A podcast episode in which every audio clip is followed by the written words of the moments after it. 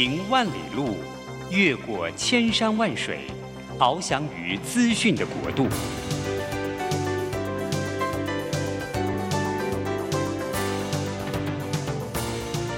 以全方位的视野，飞向更高更远的目标。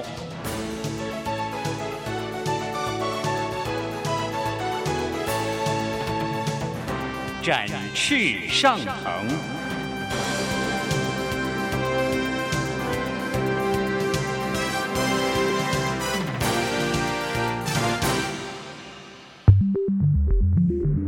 新冠疫情让世界变得不一样。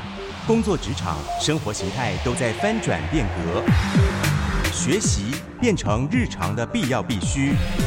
让于国定每周为您搜寻、萃取一本国外热门新书，与你在空中分享。于国定制作主持，愉快读好书。欢迎大家来到愉快读好书，我是俞国定。每个礼拜一的上午八点。在台北 FM 九零点九和桃园 FM 一零四点三同步播出，欢迎大家，我们一起在空中相会。我们最近有看到一本书，叫做《为什么领导人都爱读书》。呃，这件事情就两件事，第一个是领导人，第二个是爱读书哈。嗯，这两个事情怎么会串在一起？对。那刚好我碰到郭爱山老师，郭爱山老师跟我讲啊，嗯、他说他嗯、呃、非常喜欢读书，而且已经到达那个上瘾上瘾的那个地步，重度。他每天都要读书。他说他们家到处都是书，然后超过五百本的书在他们家里面哈。那呃，所以他们家呢，他就觉得他这个人生的成长过程中啊。不能没有书，哎，读书这件事情很重要哈。嗯、他这不只是喜好，而且在他的生命中啊，他工作上面也发挥很大的力量嘛。是、嗯，因为我们刚刚讲说这个呃呃郭老师，他是在外商职场里面，他是一个非常厉害的生存职场生存的达人。是，他曾经做最低阶的外商的菜鸟，是从最低阶开始做，嗯、做到后来变外商的 CEO。对，大家都知道外商是一个很难。竞争很激烈啊！呃，对，竞争很激烈。嗯，那他跟我讲说，其实读书对他来讲有很提供了很大很大的帮助哈。是，所以我们就选了这本书啊，老师对，对，这本书，这本书叫做《为什么领导人都爱读书》，但是英文叫做 Read to Lead。Read to Lead。Read Read to Lead。阅读，所以才能够引导领导哈。然后他是一个呃 Podcaster 的 Owner，叫做 Jeff Brown。还有一家公司的老板叫做 Jesse Wieniski 哦，来写的，嗯，所以他这本书非常非常的有趣，嗯，就告诉我们说，哦，他在这前面一开始就讲一件很件事很重要的事情，就是大家都觉得读书很重要，但你总是没有没时间，对对，没体力，但事实上他讲一件事情，他说其实最重要的就是让读书这件事情增添你的。爆发力，爆发力，这跟我们以前想象不一样。对，以前我们小时候读书，为什么要读书啊？因为可以考考试，考试考得好。对，为什么考得好是考得好？因为老师会喜欢你，是你爸妈会觉得你有出息，然后你就觉得你人生是好的嘛。对对对对，但其实事实上不只是这样子，对对，不只不只是为了。考试的、啊，不是举人啊，科举啊，就是我们一天到晚是书生在念书。嗯、其实读书就是一个终身学习的工具。嗯、所以这本书它提倡的概念就是说，其实人是需要终身学习的。好、嗯，因为他举了一个例子啊，他说在五十年前，美国人一生只会有一个工作，你就只要把、啊、一辈子一个工作。呃，五十年前的时候，就我做我做矿工，我就一辈子做矿工。啊，我做邮局员工，我就一辈子做邮局员工。哦哦，但是现在的人平均每个人会有四到五份的工作经验，一辈子，一辈子。好，然后你还是老先生吧？还是老先生？小伙子可能更可怕了。对啊，换来换去，换来换去啊。这个原因是因为时势造人呐，因为这个环境是一个变动不确定的时代哦，所以你必须不停不停的学习来跟着时代来前进。嗯，哦，所以终身学习是这本书提倡的概念。嗯，哦，那为什么读书会是终身学习最好的工具？嗯，那因为我们会觉得干嘛读书啊？就看 YouTube 啊，啊，或者是听人家讲 就好了。哦，但是它的概念是读书是最 affordable，就是你最能负担，而且最 flexible，就是最有弹性的一件事情。嗯，为什么？一本书最多多少钱？三四百块而已嘛，对吧？对，好，但你随时随地都可以看。对啊，还有就是说，你在书中看到的东西，它会变成你自己的东西。好，因为比如说一本书，我来看跟你来看，我们的看法都不一样，这就是书有趣的地方。但是别人告诉你的东西，就是别人告诉你的东西，你就会照单全收。好，所以你他会培养你更强大的学习意愿，跟你自己判断的能力。其实讲到这边啊，我要特别跟所有的呃听众朋友或者观众朋友要讲这个事情，是，就说我因为小时候成绩一直都不好嘛哈，所以我的老师曾经鉴定了，问我妈说：“哎，这个小子是不是有阅读障碍？啊，阅读障碍是到底怎么就都都都听不进去，都读不了啊？”就后来我。我就当然就挫折很多嘛，因为阅读障碍嘛，嗯、所以大家也放弃我，因为你有障碍嘛，对不对？呃，那那个时候也没什么药可以吃啊，哈，好现在也没有药了哈，阅读障碍也没有药。嗯、那可是后来我发现呢、哦，其实不是，你没有障碍，对，一点障碍都没有，因为我读有兴趣，我读杂书啊，读的一塌糊涂。哦，对，我读杂书读得一塌糊涂，那我很喜欢有兴趣的东西哈，嗯，我就拼命读，是。我拼命读，哎，很喜欢读，啊、嗯，读啊读读进去，嗯，所以我就觉得，当我碰到喜欢的东西，我就觉得我在读阅读这里面，嗯、我在读书这里面，嗯、我找到一个全新的世界，你住进里面了，那那个世界是好好丰富、好多彩多姿啊，是，那绝对比那个课本要有趣多。了，是是，所以我讲这边就特别要跟大家讲一下，如果你小学的时候你阅读课本你觉得不好。那现在正是一个补救的机会，你去多读啥书，其实是人生会有完全不一样的、不同的学习经验。所以刚刚有讲到那个事情啊，嗯，郭老师说书里面他第一个讲说，为什么需要读更多的书？嗯，你能不能给我们再解释一下你自己的经验？我自己的经验哈，因为你要终身学习，然后不断不断，每一个时代都有时代必须要学习的东西，所以你要读越来越多的书。哦，但是你并不是说以数量取胜，而是以你所目拟定的目标，还有这目标里面你应该要念的书。他这本书提倡的是说，你应该要有目的性的去选书，然后设定目标。好，所以对我们来讲，读杂书当然也很好哦。但是如果你要 read to lead，就是领导者来读书的话，你应该要设立为什么要读书，你要读哪些方面的书，然后设立目标。然后实现下去是这个意思。你自己的是经验呢？我的经验，因为我非常爱看书，哦、所以如果只看商管之类的书，对我来讲是不够的。所以我会分啊、呃，我这个月想要学什么？比如说我这个月想要学呃呃 AI，好，那我 AI 的书我就多买一点。哦，但是我会也会有我兴趣的杂书，嗯，那我有兴趣的杂书就是跟刚刚宇色讲的啊，就看看的欲罢不能，嗯，哦，但是你需要学习的东西，你真的要给他列一个清单，你要有进度的，哦，那你真的有兴趣的东西，你真的不用逼自己，你也会去拿起来拿出来看，嗯，所以。所以刚刚老师的意思是说，嗯、其实因为环境变化太快，对，你过去学的东西很快就不合时宜，嗯，就像我们现在讲说，呃。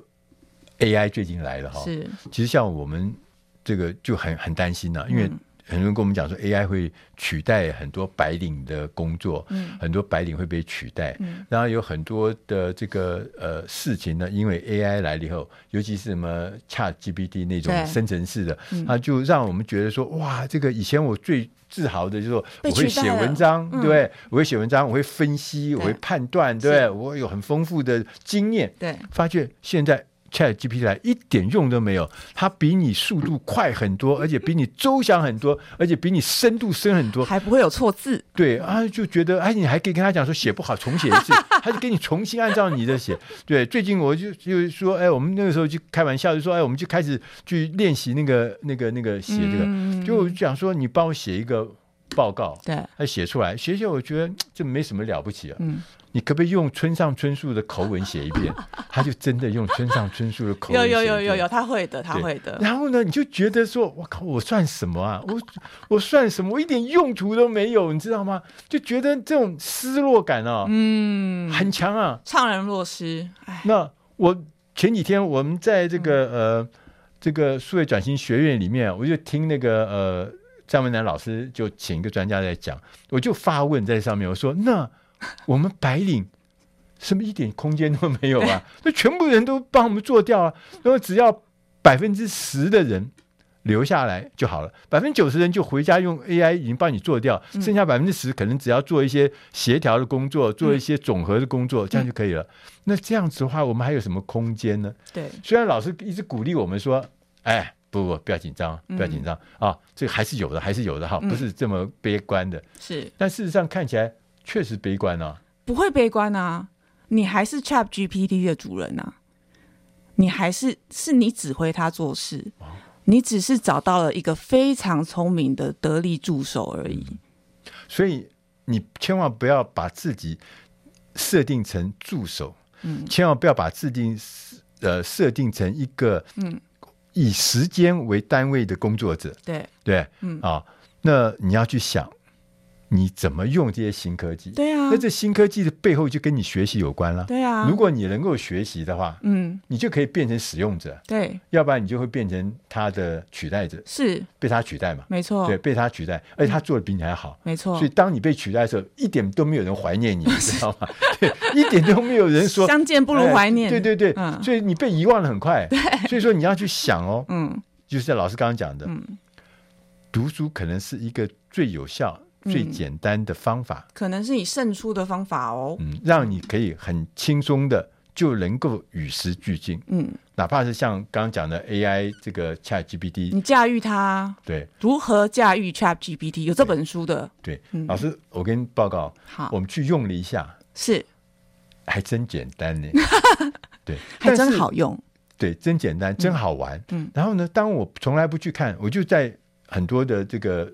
资料上面，我就看他教我怎么玩，嗯、他还会画图哎，贺年片还这样画哎，你知道吗？贺年片，你只要输入什么龙啊、嗯、兔子啊、中国古典啊，什么那出来就是一一个上面就是一个你要的这个对对，但指令还是你下的嘛，你还是主人啊。对，所以说我跟各位报告，其实在这个多变的时代，其实我们还是有机会的。我们要进一点音乐，我们下一个单元再来跟郭爱山老师来聊一聊，我们如何。从读书里面获得更多的力量，跟更多的未来。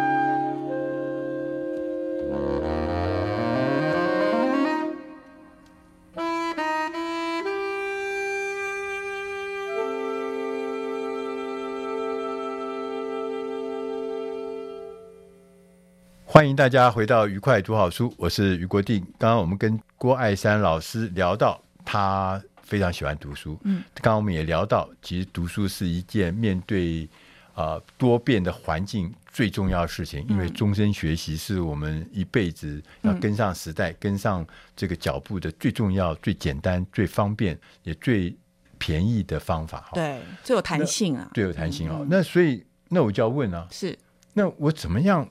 因为我很忙嘛，对。那怎么样建立那个个人的阅读计划？你不是忙，是没兴趣吧？对对，眼睛瞎了。对啊，对。那为为为怎么建立啊？这个听起来讲起来容易啊，我也知道要去读书嘛，哈、嗯。对对对。那我就是没时间啊。好，因为他的先后次序排很后面啊。呃，所以你刚刚讲的是没时间这件事情嘛，对不对？那你本来预设看一本书要多少时间？那已经不重要了，你不重要，你反正没时间。对对啊，啊对啊。那每天十五分钟你该有吧？有啊，有吧？有。好，所以建立阅读破碎的时间，破碎时间。第一个就是读书不需要长时间，读书其实可以短时间，十每天十五到三十分钟就足够了。好，十五分钟到三十分钟就是足够。所以第一个是短时间，你怎么样找到短时间就可以了？对。那你要怎么去找短时间？我以前都认为这个。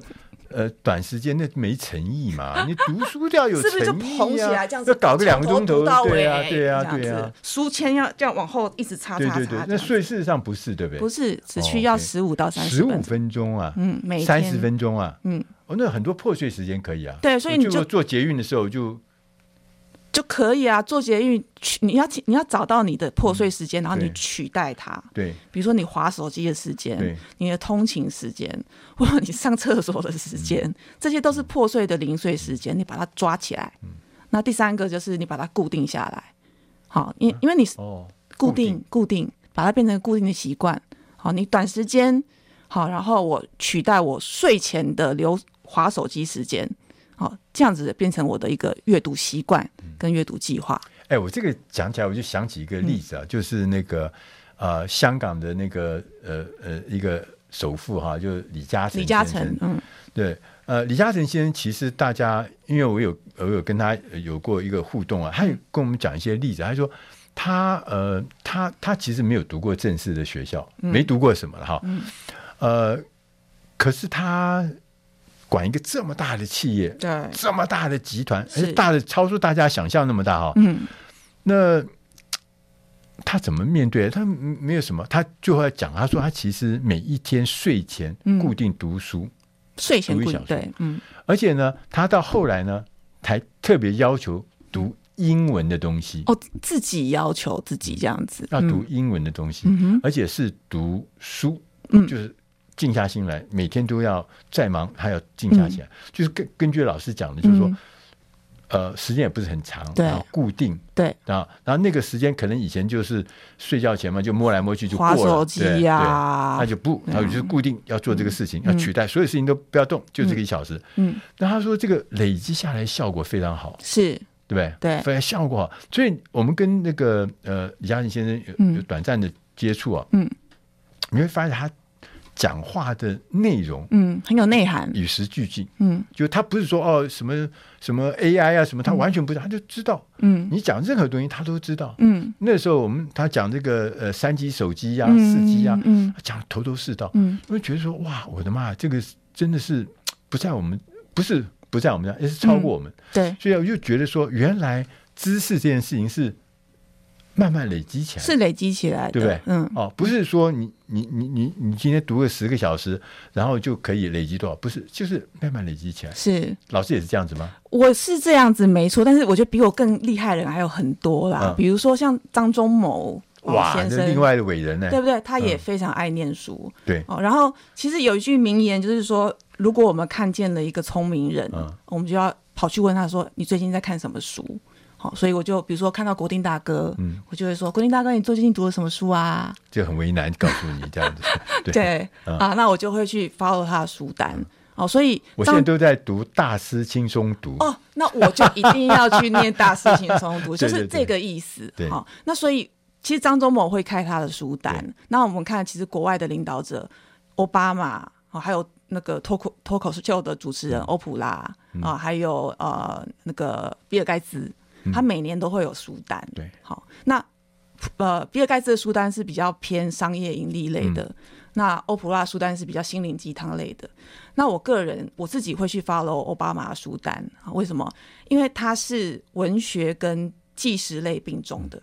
哦，他很喜欢看小说。嗯，那曾经他选过一本书叫做《伤心咖啡店之歌》，这个小说吗？小说，小说。对，哦，这本书我非常非常喜欢，它真的非常好看。好，然后我也推荐大家去看了。你能不能稍微讲一点那个故事啊？为什么会让你感动啊？好，这个故事有点复杂啊。好，那我简单讲好了，就是有一个咖啡店的老板，她其实是一个非常丑陋的女人。有一天，有一个驼背的人，比她更丑陋的人来到了这个咖啡店。哦，那就是诶，是什么乌龟配绿豆，什么王八，什么什么，就是他看对眼了。好，那这个咖啡店就蓬勃了起来。啊，它本来是一个很破败的咖啡店，它就蓬勃了起来。那，但是呢，这个很丑陋的老板，他有一个不堪过去的往事，就是他其实有个前夫在监狱里面。嗯、那这个前夫出狱了之后，他就变成三角恋。嗯、那你会觉得非常的有趣啊！那就是你以为是非常丑陋的人生，嗯、其实他们人生非常精彩。对，哦、我觉得这个书最好的厉害的地方，嗯、就是说他可能。二十年的人生经验，对，三十年的专业领域，嗯，他可能就用一本书，嗯，就把它全部塞在里面。对，不过这因为这是小说，所以它就是个故事。那就是说，对每一个人来讲，就你只花很简单的代价，嗯，就可以把人家二十年的生活经验、三十年的专业领域，嗯，就把它吸收过来。那是不是很 CP 值很高？对呀，对呀，报酬率很高。所以说，读书这件事情确实是。呃，怎么讲？就是报酬率很高，CP 值很高，嗯、也是那个很投机取巧的方式。也不是投机取巧的，啊、它是一种投资。的那个东西精华就很轻松的，花三百块，花四百块就把它一生的历练都把它抽抽，把它拿过来。对，对所以说多读书。嗯，那刚刚有讲到一个什么叫做书单啊？书单就是你最近在看的书嘛？那嗯，就自己要给自己开书单，自己给自己开书单，同时。其实我们也会把我们看的书 po 在社群网络上，好，一方面是 show off，就是夸夸示一下我这个人的程度，好，一方面也是跟同好者来分享，哦，就是我喜欢这本书，如果你也喜欢的话，我们一起来交流。所以读书的好处是说，大家来读同一本书会有不同的体会，所以你们可以交流。哦，但是如果当然，YouTube 什么也是很好的知识吸收频道，嗯、但是大家的 take away 都会是一样的，哦，所以交流这件事情，我觉得是读书另外一个有趣的部分。对，所以你一定一个适合自己的阅读计划，这是重要的事情。嗯、是，但你长期的按照那个计划去前进的话，你就就非常有收获。是，呃，我自己因为长期阅读呃大师兄读嘛哈，我除了读大师兄读，还做一件事情，我就是把它变成 podcast。哎。我到现在为止已经讲了五百本的书，是，呃，老师读了五百本书，我是讲了五百本的书。嗯，那这讲了五百本书以后呢，我觉得最厉害的地方就是，嗯、平时你看起来一本本书也没什么了不起，嗯、当你累积了几百本之后，嗯，你会有那种触类旁通的那种感觉。对，而且你的内功突然增进的感觉，就是那种触类旁通。嗯、现在，呃，你讲任何事情，我都可以思索到相关类型的书，嗯。然后我就跟你讲那一套东西，嗯，那那套东西再加上别的东西呢，最后变成一套我的东西。你的大脑就是个图书馆，对，嗯。那这个啊，对我来讲，我我我在小的时候，我在第一个工作啊，是在一个、嗯、呃很有名的气管顾问公司，叫哈佛气管顾问公司。是。当时我们的老板洪洪老板，那老板呢，他是在正大教书，那在呃呃商学院教书，那。那当时我拿我是当记者嘛，当时我拿任何的东西去问他，他都可以讲出一套道理来。哦，我就觉得这个人太厉害了，因为天马行空，东东南西北。他有没有 Google？他那个时候没有 Google。哦哦，好，那个时候三十几年前。不好意思，不好意思啊，对，嗯，呃，那个一九八三年的时候，那你去问他，连电脑都没有，什么东西都你问他，他都他都可以讲出一套道理，而且是完整的逻辑，完整的事情。那对我来讲说，哇，完全是不一样啊！嗯，后来我才发现，这就叫是一个通达的人，哦、就他自己有一套理论，嗯，他自己有一套逻辑，他自己都要有一套架构，嗯、所以你任何东西 input 进来哈、哦，嗯、出来啊，就肉丢进来，最后出来就一根根的香肠，他内化了啦，对对对，把这些东西消化，然后变成自己的东西。那这后来我发觉以后，我就觉得说，我可不可以变成一个这样的人？因为、嗯、他我很羡慕他，我觉得他太厉害了。嗯。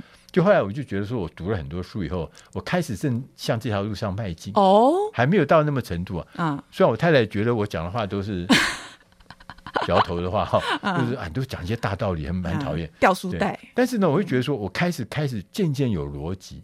嗯，这很重要。是对，嗯、所以说要拟定自己的。阅读计划，对，然后去执行它，对。然后第二个是要参考人家的书单，书单，嗯，因为那个可能是，嗯，呃、他为什么成功？他为什么聪明？他为什么会在这方面有非常专业的知识？嗯，啊，都是他念的书。嗯、像刚刚讲的比尔盖茨，我还蛮喜欢他的书单，嗯、是，哦，嗯，呃，虽然这个郭老师说他是教大家怎么赚钱，其实不是哎、欸，我觉得他是教大家怎么变成与时。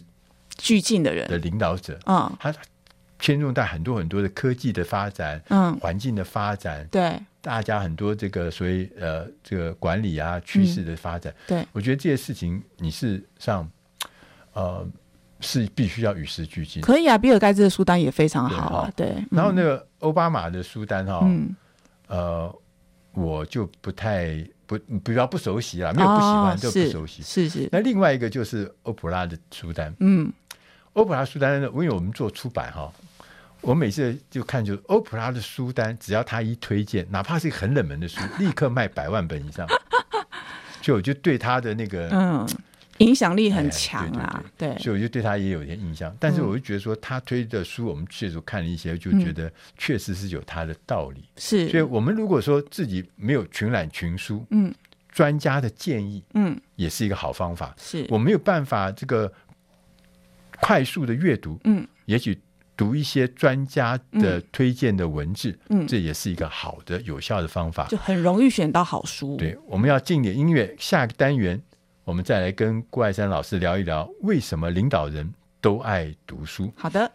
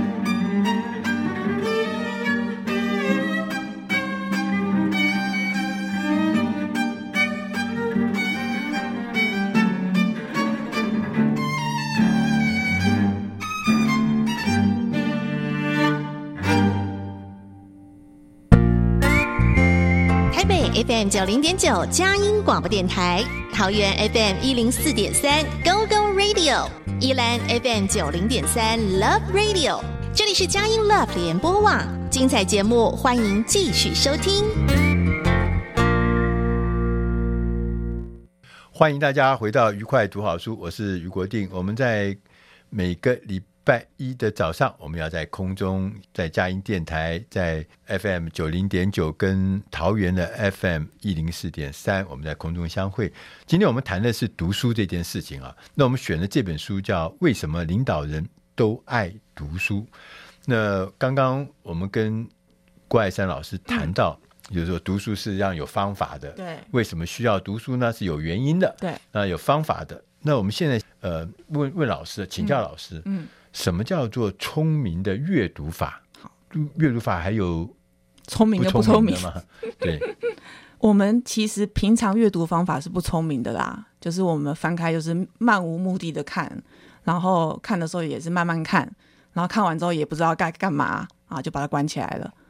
但是这本书给我们非常好的一个建议，就是说，第一个，你找到书之后，嗯、你要做笔记，嗯，好，所以我们看书的时候，其实我们要画重点，是，然后自己，比如说你有 posted，你贴个标签，对，好，把它画起来，对，好，然后变成一套东西，然后你自己要再想一遍去消化它，对，所以不是看完就丢了，你看完之后你要合起来想一遍，我刚刚。得到了些什么东西，所以当你消化之后，你就会变内化，变成你自己的东西。好，所以这是第一步嘛。对。那第二个就是为什么我们阅读速度这么慢？好，第一个很有可能就是你家的书根本就不够多，或是你给它放在很远的地方，我把它放在很高的书柜上，那你一看就懒，你就觉得我要去那么远的地方拿算了，我就躺在这里划手机好了。嗯。所以有个很好的秘方就是家里到处都是书。信手拈来就是书。对，我没事，我懒得动，我旁边就一本书。哦，我这跟速度有什么关系啊？这你先起头嘛，哦，你先拿到手嘛，哦，对不对？哦，你拿到手之后，你怎么加快它？它的提倡的概念是说，其实你可以不用一行一行一行，或一个字一个字一个字看。哦，其实我们人类在看的时候，我们自己会抓重点。好，所以你不用担心说啊，我落掉这字，我落掉这行。好，所以你的大脑自己会去寻找你想要看到的东西。其实你想要看到的东西，就是你应该要学习的东西。但是意思是说，要因为速度快就会多读嘛，对，读的东西多，是他要我们多读一点东西，多读你就会训练你的速度。哦，不要每一个书呃读的数量。比每本书都读到很精很精，每一颗字都记住，要更重要。没错，读的多跟读的精，嗯，我们要分清楚。对，好，所谓精不是每个字都看，精的意思其实是说把它变成自己的东西。那当你阅读变成一个习惯，而且你越读越多的时候，你的速度会变快。速度变快之后，你其实读书就不是一个障碍。嗯，好，所以加速是一个方法。所以刚刚这个速度啊，特别有感觉，就是说，因为速度这就是需要你多读书，当然跟跟时间有关系，嗯、累积很重要哈、嗯哦。那因为我们刚刚有讲到说，呃，要数数量多的时候，就自然会有那个效果会出来。对。那我我也想说，其实我们那个时候，我就给自己定，嗯、以前那、啊、古时候，我就给我自己定，我年纪轻的时候，我就给自己定说，一个月我至少要读一本书。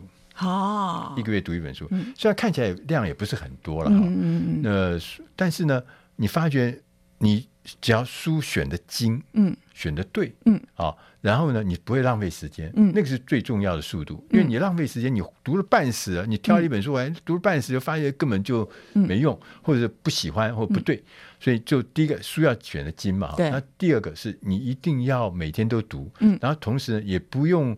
呃，你想这样的刚开始的时候，你一个月读一本书，我觉得是做得到的。嗯，一年就读了十二本书。对啊，对，十年就读了一百二十本书。嗯，其实这个累积下来，我觉得一个人如果读他喜欢或他关注的那个领域，读了超过嗯十本书啊，嗯，那就已经是一件大事。没错，对，嗯，他就是。所以从这角度来看的话。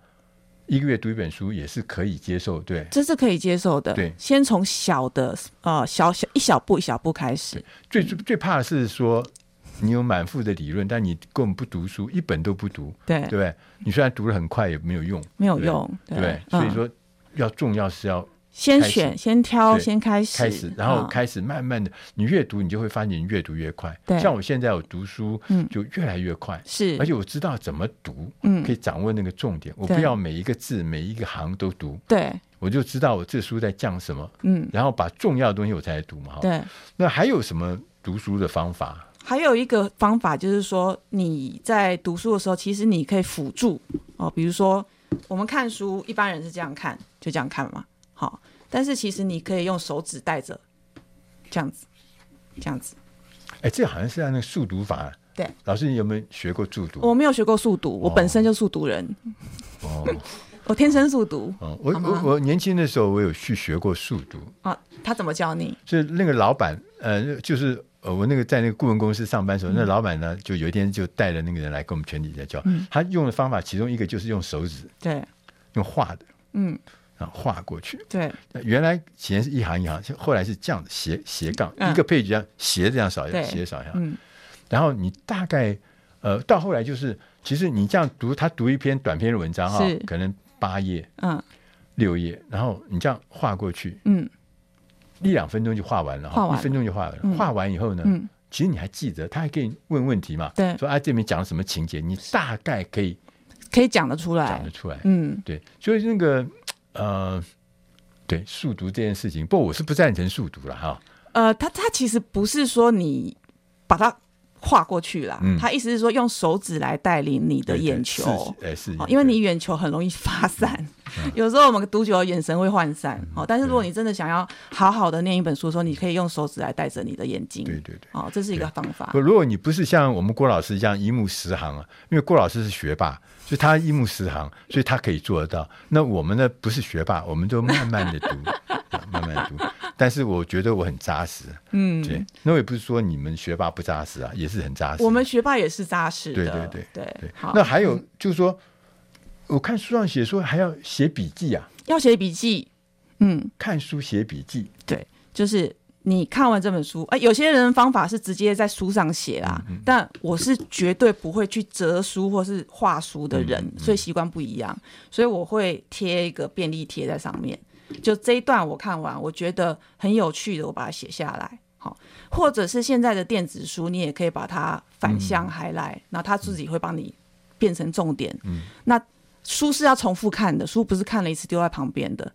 下次你在看的时候，你就看你的笔记跟重点。那这时候你就很快的把这本书变成你的东西。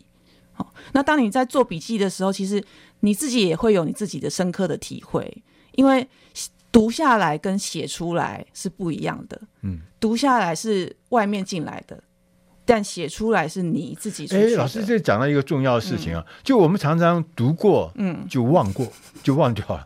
对，读过如水流啊！对对对，他这个书上有教我们怎么样让我们变得读得更有效率吗？有效率，有所以有效率就是说读书不要读白书嘛。对，它是 read to live，不是 read to live，就是活就离开离开，对吧？所以他是要你把书中的东西不仅去读书，快速的读，而且把它变成你的东西。怎么样才会变成你的东西啊？就就做笔记啊，然后重复的看。然后我觉得最后的重点是你要去实践，啊，比如说我们在看这个 Read to Lead，我学到了这个聪明阅读法，我学到了用手指看书，我学到了用便利贴做笔记。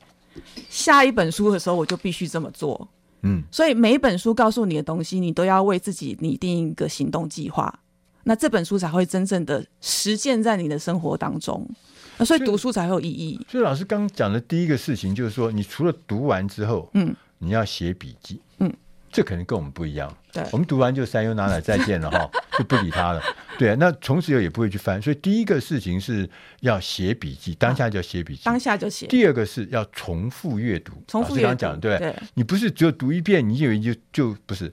嗯，那你你要重复的来看这个事。如果这些这本书是重要的事情，嗯，那尤其是在我们工作职场上所有些技术的事情，你可能不是一次就解决了，嗯，你必须要重复再来看，嗯，那重复看完之后呢，嗯，你才有可能内化。对。那在内化的过程中，老师又讲到另外一个事情，叫做实践。实践。对不对？嗯，你当然去，譬如说，我们常读很多技术性的东西，管理技术管理理论，看完就哇，好厉害，好厉害。对，对，对、嗯，你要去实践。对对，那当你实践之后，你才知道那才是属于你的。是，对。那其中有一个呃，另外一个事情，就是人家讲说，你要、嗯、你要让他内化，让他记住，有一个很重要的方法，就是讲出来。哎，对。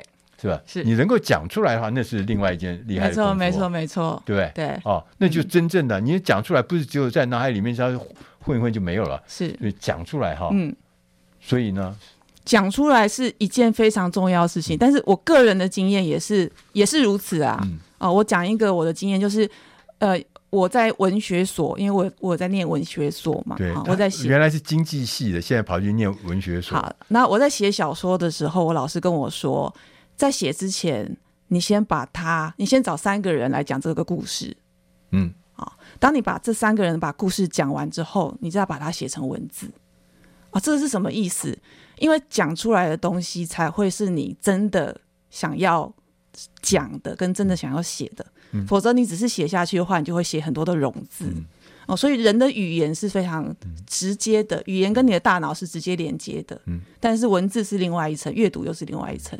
老师的意思就是说，我们除了读，除了看，这是最浅层的嗯学习，对不对？对。但是它并没有真正变成你的内在的重要的呃资产。对。好，所以说你必须要记笔记，同时你应该要练习，嗯，去实践这件事情，嗯，同时你要练习讲出来这件事情。对，就抓到人就讲说，哎国定大哥，我最近看了一本好书，嗯，我告诉你它的内容是什么什么什么什么。对，所以。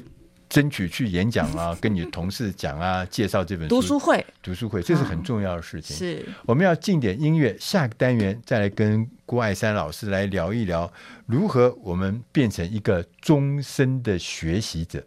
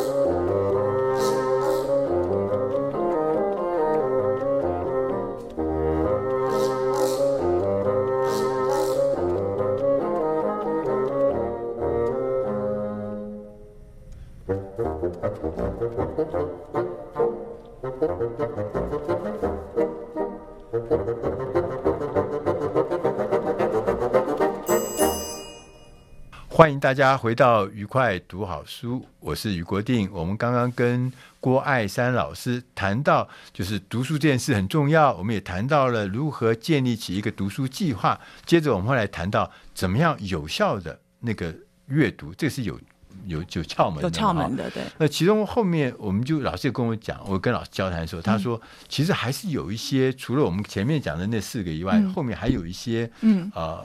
方法嘛，哈，是是也必须要呃，嗯、怎么要要要学到的，没错。对，第一个就是说，你要知道你阅读的目的是什么？目的，目的啊，目的跟目标又不一样。嗯，哦，像我们常常会说，我今年要念五十本书，嗯啊，这是目标。嗯，但是我念这五十本书的目的是什么？嗯，我们要把它搞清楚。嗯，比如说。我念这五十本书，我就是白念了。那这是一种啦，就是反正就是 enjoy reading 的，这个也可以，也可以。像我也是这种人，嗯、但是我念这五十本书之后，我要精通如何驾驭 ChatGPT，或是如何领先 AI。所以这有主题的，对不对？有主题，有目的的。对，你再来拟定你的阅读计划。啊、哦，好，一天念几个小时，什么时候啊？一天念几十分钟，在什么时候念啊？一个月念几本这个样子？那你再来做笔记，你再来实践，你再来分享。对，好，所以了解目的设，再来设定目标是非常重要的。对对，所以不可以呃，就你也可以随便的读那个悠哉的，那没有关系，那个也是一种。但是如果能够跟你的人生很多的事情结合的话，你就会设定目标嘛。对，对我在跟职场上结合，跟我生活习惯上结合，跟我的娱乐或者就跟我的呃，就很多很多事情可以结合。对，或者是我想要知道怎么瘦身啊，我想要知道怎么样让我的心情更愉悦、更健康啊，乐活慢活啊，这种都可以。嗯嗯，对。那第二个呢？第二个是。选择了你一个主题，然后你就围绕这个主题嘛，嗯，围绕这个主题开始，你现在选书单，就是内内内行人学习是吧？对，内行人学习法，学他的的诀窍。对，什么叫内行人？内行人就是 你看到他觉得，哎，他在这个方面表现的很棒，那我就来学他。哦，所以你学他的，嗯、刚刚讲过了嘛，你就学他的书单。哦，那还有其他的聪明的阅读方法啦，比如说它里面举的例子就是，你尽量选跟你生活相关的主题。嗯，哦，你不要，当然有兴趣也可以啦，但是如果你要实践它的话，我不可能去研读如何上火星。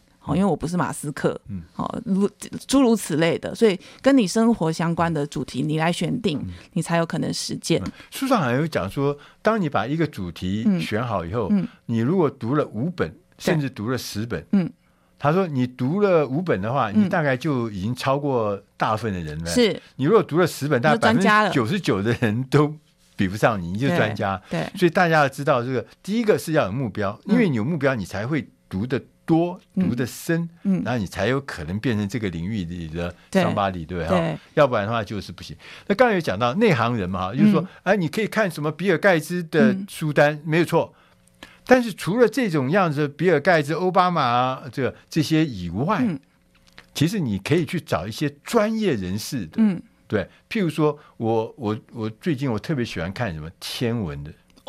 天文的，因为我觉得天文这个里面的东西要讲的什么时间呐、啊、光线呐、啊、哦、空间呐、啊、黑洞啊，那些东西是就是我我我的小脑筋想不到的，嗯，就没有经历。就后来我就去找很多这一方面的人，他在读什么，他推荐什么，嗯，我觉得像内行人要学习哈，嗯，这也是一个诀窍，也是个诀窍。跟问他们在念什么书，对对对对。那我会跟他讲说，我我是我在什么程度，他会跟你讲说，那你。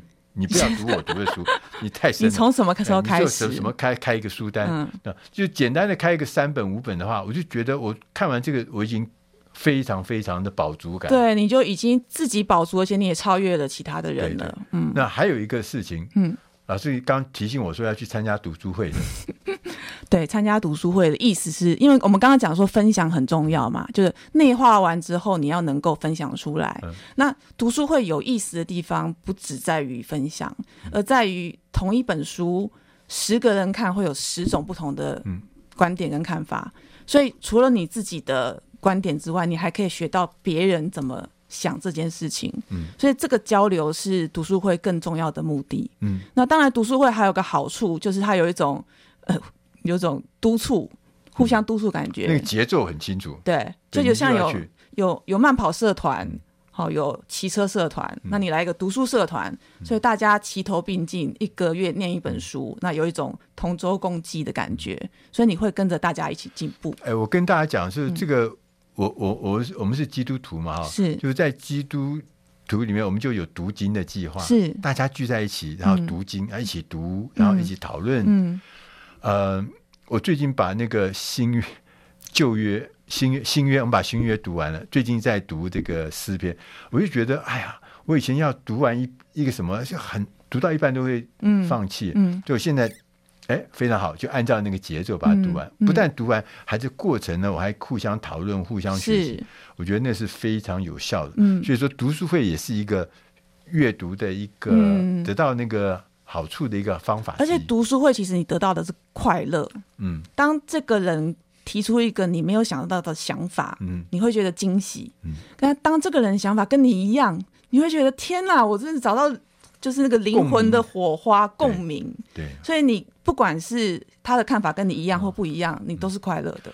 哎，最后还有一点时间，我要跟老师讨论一下一个严肃的事情。嗯、好，Chat AI 生成式 AI 是。Chat GPT，对，这到底是啊、呃、很棒的知识获得的呃辅助工具，嗯，还是一个杀死你的这个一个凶器？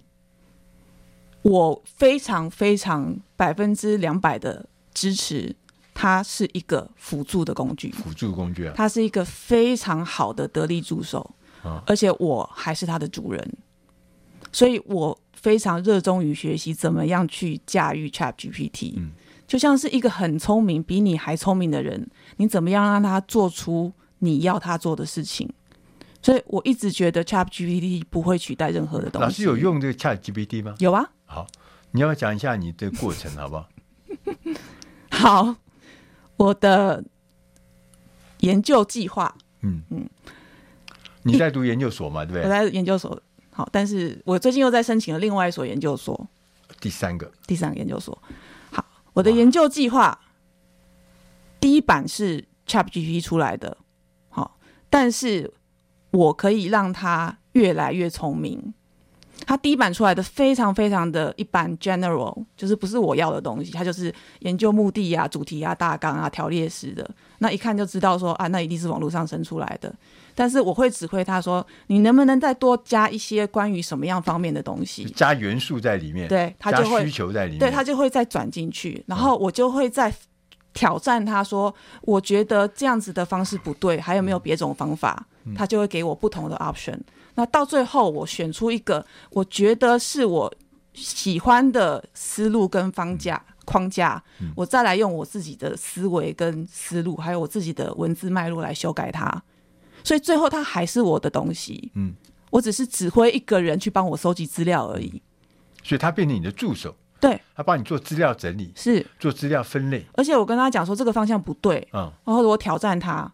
那平常如果没有 ChatGPT，我就是自己挑战我自己嘛。嗯，那我或者是我自己去国家图书馆不停的印论文。嗯，哦，但是现在只是有一个人，他很很勤快的帮你去跑论文，帮你去影印，或者是有很多很快的时间帮你收集这些资讯。嗯，然后你要他改，他就改。嗯，其实那个老师刚刚讲的这个事情，就是说，你看，也我们很多人可能读过研究所就知道，要写论文的时候，光是这个资料的文献的收集是就是很痛苦，很痛苦。嗯，很多收集一百篇的文献，然后结果还要把它读完，读完以后还要整理。嗯，但现在 ChatGPT 可以帮你做这些事情，没错。你要把需求告诉他，他就告诉你。嗯，所以对于我们来讲，就是说阅读这件事情，嗯，开始变得。更有效率，更有效率，对不对？是不是这样的？更有效率，那个知识的获得也变得更有效率。嗯啊，所以更准确你要的东西。